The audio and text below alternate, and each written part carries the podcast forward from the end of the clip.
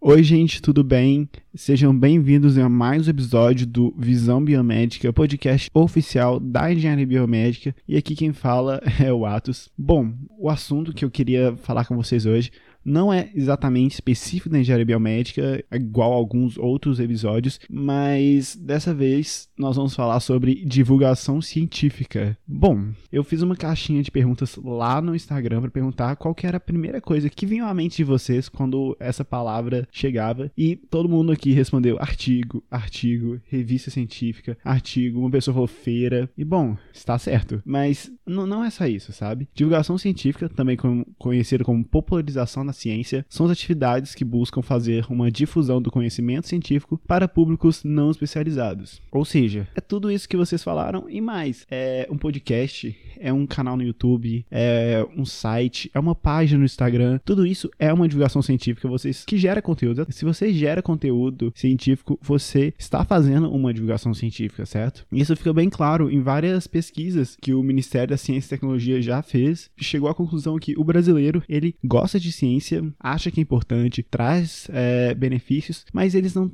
não têm acesso, eles não sabem onde achar essa ciência. É exatamente por isso que a gente tem essa mentalidade, né? A gente acha que divulgação científica é só artigo. Todo mundo aqui sabe que artigo é muito técnico, né? Embora tenha uma metodologia para fazer ele, acaba sendo de difícil, né, entendimento e difícil acesso, né? Então, por exemplo, você quer encontrar um artigo, você não vai no Google, você vai no Google acadêmico. Então, é, é de, realmente difícil acesso. Então, existe a divulgação científica exatamente para quebrar esse paradigma. Dessa forma que eu também queria convidar todo mundo. Se você tem algo para falar sobre ciência, alguma divulgação, faça. Eu posso garantir que várias pessoas vão estar interessadas no que você diz. No Brasil, embora haja pouca pesquisa, a pesquisa que há, ela é principalmente resultado de políticas públicas. E agora que a gente está começando um pouquinho das iniciativas particulares. Ou seja, a ciência no Brasil é paga pelo brasileiro. Então ela deve voltar, ela deve ser compartilhada da maneira correta. Dessa forma, a gente pretende também fazer que os alunos, que as pessoas engajem melhor, né? Engajem na, na ciência. Dessa forma, criando uma, uma sociedade científica, uma sociedade que realmente vai entender o que a gente quer passar com a, a ciência. A gente percebe que com a existência do WhatsApp, das redes sociais, muitas notícias estão sendo espalhadas, mas a gente tá aquele medo, né? Será que é fake news? Será que não é? Como a gente vai descobrir? Não tem segredo. É pesquisar é, é ler, ter um, ter um conhecimento básico para poder saber criticar, ter senso crítico, né? Para saber se aquilo realmente é o que você tá pensando ou o que você entendeu. E esse é um papel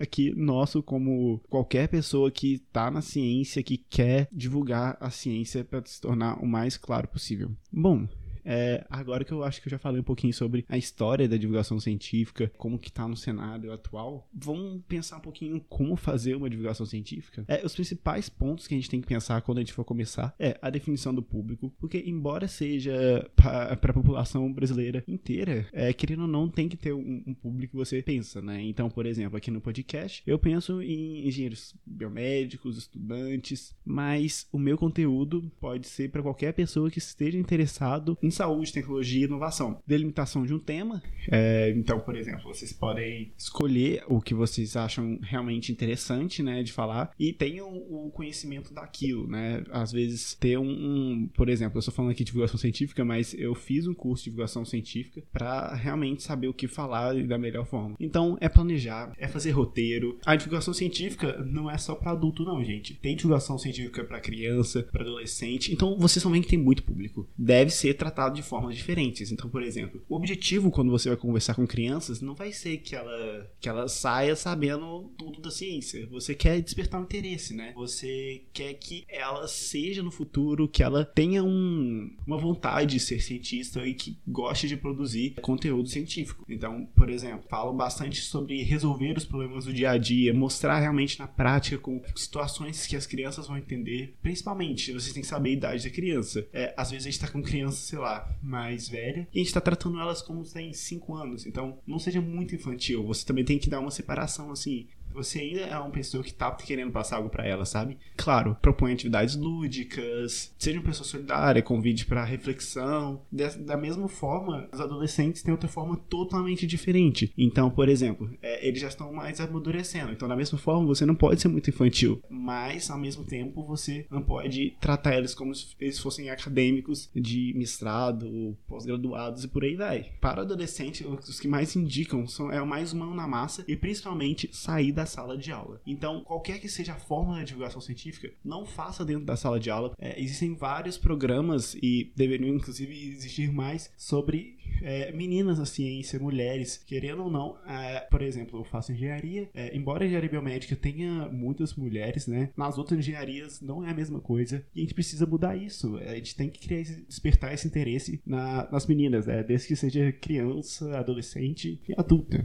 Existem várias formas da divulgação científica, como eu falei. Então, por exemplo, a gente pode fazer um por vídeo, que seja no YouTube, alguma outra plataforma, IGTV. O importante é realmente pensar no que você vai falar, é no roteiro, na duração, como você vai divulgar é importante sempre dar os créditos, sabe, gente? Atualmente no YouTube tá tendo muito problema de copyright. Lembrando que nem tudo você precisa falar muito sério, né? Você pode ter uma conversa. Rede social, é... gente, tenham um nome marcante, façam bastante interação. Então eu já vou deixar aqui o meu arroba, arroba visão biomédica. É, eu tô sempre conversando lá com vocês. Eu faço caixa de pergunta, eu faço aqueles é, enquete, uh, eu mostro o meu rosto. Quando eu encontro alguma notícia, algum vídeo interessante, eu coloco lá no stories, ou às vezes eu posto, porque eu, meu objetivo é aquele, né? Eu quero me manter atualizado, eu quero que todo mundo veja. Da mesma forma, existem algumas algumas ferramentas do próprio Instagram, por exemplo, que você pode colocar um perfil comercial que você consegue ver dados, né? Quem é seu público, né? É, se é feminino, se é masculino, de onde eles são. Então é importante saber isso para saber como que você vai gerar o seu conteúdo, né? Entender o seu público, como foi a primeira coisa que eu falei que é muito importante.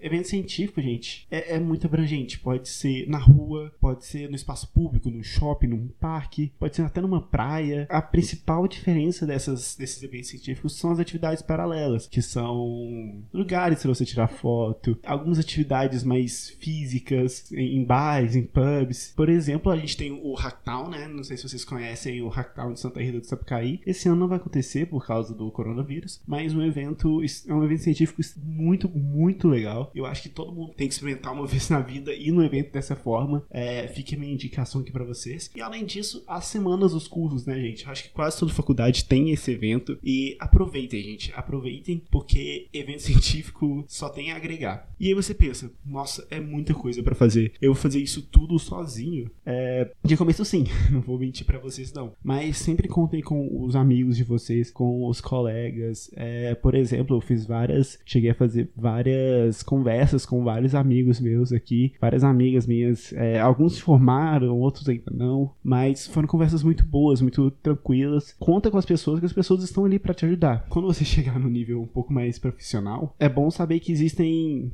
é, outras pessoas que também estão ajudando na divulgação científica, como jornalistas, assessores de imprensa. Eles realmente vão entender melhor como que a mídia funciona, né? Eles vão saber qual que é o veículo de comunicação, por exemplo, se é no jornal, se é na, na revista, a forma de contar isso, né? E, por exemplo, é, se você for pensar bem, em um artigo científico, a gente tem uma certa metodologia, né? A gente faz uma introdução, é, a metodologia do projeto em si, é, depois resultado, conclusão. Já num, numa revista, no jornal, é totalmente contrário, né, gente? A primeira coisa que eles falam já é o resultado, e depois eles contam como você fez. Então, assim, existem diferenças, essas pessoas estão aí pra, realmente ajudar, elas estudaram para isso. Bom, a identidade visual também é muito importante. Não sei se vocês viram, mas o podcast aqui tá com uma nova logo. A gente tá com um mascote, inclusive, que eu vou divulgar o nome semana que vem, então fique de olho lá. Realmente criar uma identidade pensar na cor, pensar como você quer transmitir a informação. O importante também é sempre valorizar todo tipo de imprensa. Às vezes a gente fica muito preso em ser divulgado, às vezes apenas por